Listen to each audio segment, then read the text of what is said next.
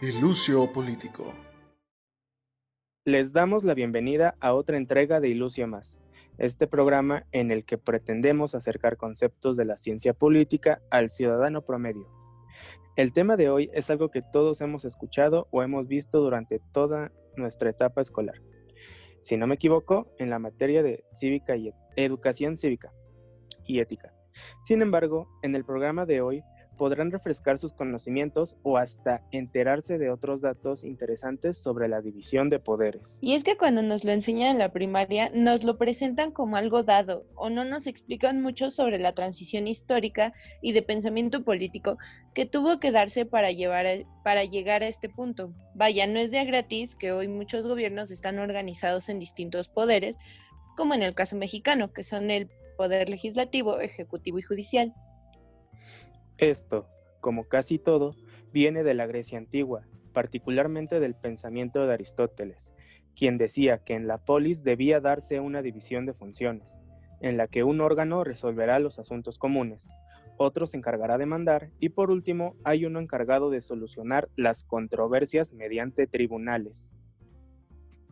Esta idea ha sido retomada por muchos autores, pero algunos, como John Locke, hicieron aportaciones muy importantes, ya que él no solo le da importancia a la división de tareas, sino que también reconoce como vital esta necesidad de separar y diferenciar funciones en una estructura limitante del poder a fin de impedir su abuso y pues que no se pasen de lanza los gobernantes.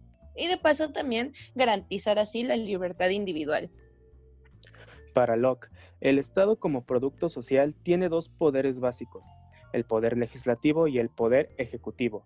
Lo interesante es que no tomaba en cuenta el poder judicial y repartía sus tareas entre los dos anteriormente mencionados. Y en cambio, él decía que el tercer poder era el federativo, que tiene por misión las relaciones exteriores, hacer la guerra y la paz, no el amor, sino la alianza, tratados y demás funciones diplomáticas, algo que hoy entendemos como un producto de su tiempo, sin embargo, algo muy importante de sus aportes es que dijo que los poderes legislativo y ejecutivo a fuerzas tenían que estar depositados en diferentes órganos. En primer lugar, porque no siempre es necesario expedir leyes, pero sí lo es siempre necesario ejecutarlas y en segundo lugar por una razón puramente psicológica que era evitar la tentación de abusar del poder en caso de que esta persona tuviese un interés distinto del resto de la comunidad. También para Locke el legislativo era el poder supremo, ya que se mete con lo que él llama el cuerpo político, o sea, hace la constitución. Siguiendo con la línea de que el abuso del poder solo se ve impedido por él mismo, es decir, que el poder detiene al poder, Charles Louis de Secondat, o como se diga, mejor conocido como Montesquieu, eso también como se diga, se diferencia de Locke al haber distinguido al haber distinguido la función jurisdiccional de la función ejecutiva. ¿Qué significa esto?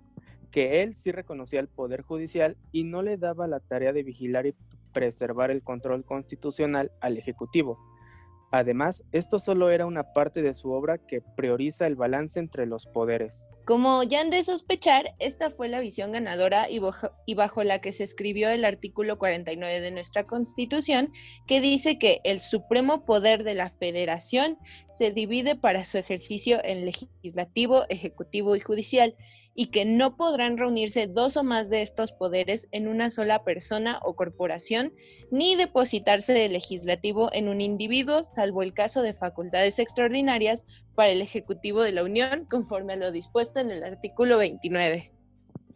Por si les da curiosidad, el artículo 29 menciona que, en casos de invasión, perturbación grave de la paz pública o de cualquier otro que ponga a la sociedad en grave peligro o conflicto, Solamente el presidente, con la aprobación del Congreso de la Unión o la Comisión Permanente, podrá restringir o suspender en todo el país o en cierto lugar determinado los derechos y las garantías que fuesen obstáculos para hacer frente de manera rápida a la situación por un tiempo limitado. Qué intenso, ¿no?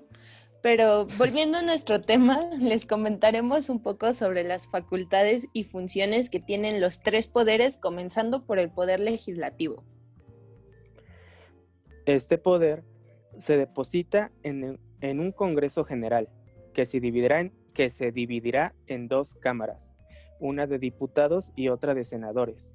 Los integrantes de ambas cámaras son quienes principalmente proponen iniciativas de ley, pero también es un derecho que le compete al presidente de la República y a los ciudadanos. En el caso de los ciudadanos, tienen que presentar por lo menos 0.13% de la lista nominal de electores para poder presentar su iniciativa de ley. Algunas de las facultades exclusivas del Senado son analizar la política exterior desarrollada por el Ejecutivo Federal con base en los informes anuales que el presidente rinda al Congreso. También ratificar los nombramientos que el presidente haga de los secretarios de Estado. La Cámara de Senadores también puede ser jurado en un juicio político para conocer las faltas u omisiones que cometan los servidores públicos, así como nombrar a los ministros de la Suprema Corte de Justicia de la Nación y decidir si otorgar o negar la aprobación de solicitudes de licencia o renuncia de los mismos.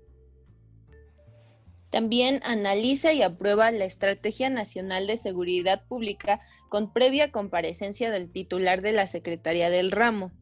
Otra facultad que tiene es integrar la lista de candidatos a fiscal general de la República y nombrar a dicho servidor público.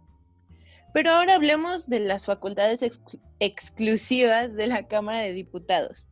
Una de ellas es expedir el bando solemne, es decir, dar a conocer en toda la República la declaración de presidente electo que, hubiere, que hubiese hecho el Tribunal Electoral del Poder Judicial de la Federación. También los diputados deben ratificar el nombramiento que el presidente de la República haga del secretario de Hacienda. Deben aprobar anualmente el presupuesto de egresos de la Federación, previo a un examen y discusión y, en su caso, modificación del proyecto enviado por el Ejecutivo Federal. Declarar si hay o no lugar a proceder penalmente contra los servidores públicos que hubieran incurrido en algún delito y conocer de las y conocer de las imputaciones que se hagan a servidores públicos y fungir como órgano de acusación en los juicios políticos que contra estos se instauran. También deben revisar la cuenta pública del año anterior, con el objeto de evaluar los resultados de la gestión financiera, comprobar si se ha ajustado los criterios señalados por el presupuesto y verificar el cumplimiento de los objetos contenidos en el programa. Pero bueno, ya terrenos del Poder Ejecutivo, el artículo 80 dice que se deposita el ejercicio del Poder Supremo Ejecutivo de la Unión en un solo individuo, el presidente de los Estados Unidos mexicanos. Y según el artículo 81, su elección será directa y el cargo de presidente puede ser revocado en los términos establecidos en esa constitución. Por otro lado, en el artículo 89 se encuentran las facultades y obligaciones del presidente, Solo les podemos comentar algunas por cuestiones de tiempo, ¿verdad? porque pues, esto dura poco. Pero esperamos un día poder profundizar en esto. Una de estas es promulgar y ejecutar las leyes que expida el Congreso de la Unión, proveyendo en la esfera administrativa a su exacta observancia. Otra es nombrar y remover libremente a los secretarios de Estado, remover a los embajadores, cónsules generales y empleados superiores de Hacienda y nombrar y remover libremente a los demás empleados de la Unión cuyo nombramiento o remoción no esté determinado de otro modo en la Constitución o en las leyes.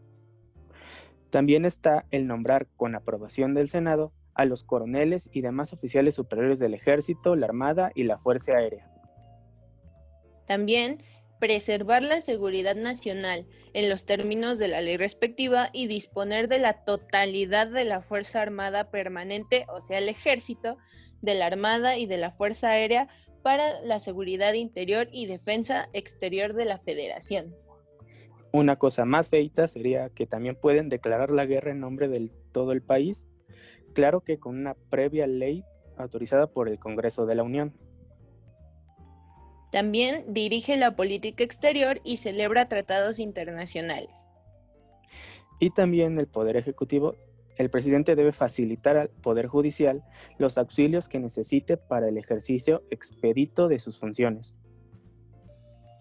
Otro es conceder conforme a las leyes indultos a los reos sentenciados. Órale, esa no la sabía.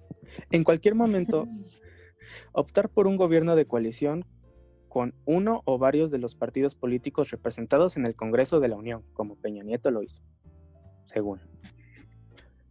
También presentar a consideración del Senado la terna para la designación de ministros de la Suprema Corte de Justicia. Por último, hablaremos del Poder Judicial, que de acuerdo a lo que dice el artículo 94, este poder se deposita en la Suprema Corte de Justicia, en el Tribunal Electoral, en los tribunales colegiados y unitarios de circuito y en juzgados de distrito.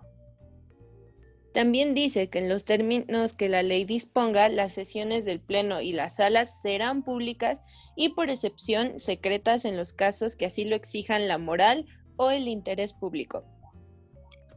También, como ejemplo de la interacción entre los poderes, los juicios de amparo, las controversias constitucionales y las acciones, y las acciones de inconstitucionalidad se substanciarán y resolverán de manera prioritaria cuando alguna de las cámaras del Congreso o el Ejecutivo Federal justifique dicha urgencia, ya sea atendiendo al interés social o al orden público, en los términos de lo dispuesto por las leyes reglamentarias.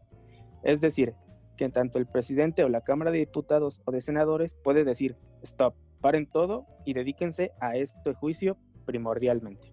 Y llegamos al final de este bello programa conceptual.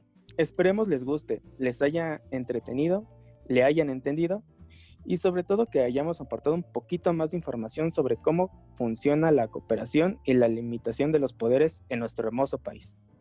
Cualquier duda o sugerencia de, del tema pueden enviarnos a nuestro correo o a cualquiera de nuestras redes, ya saben, ilucio arroba ilucio político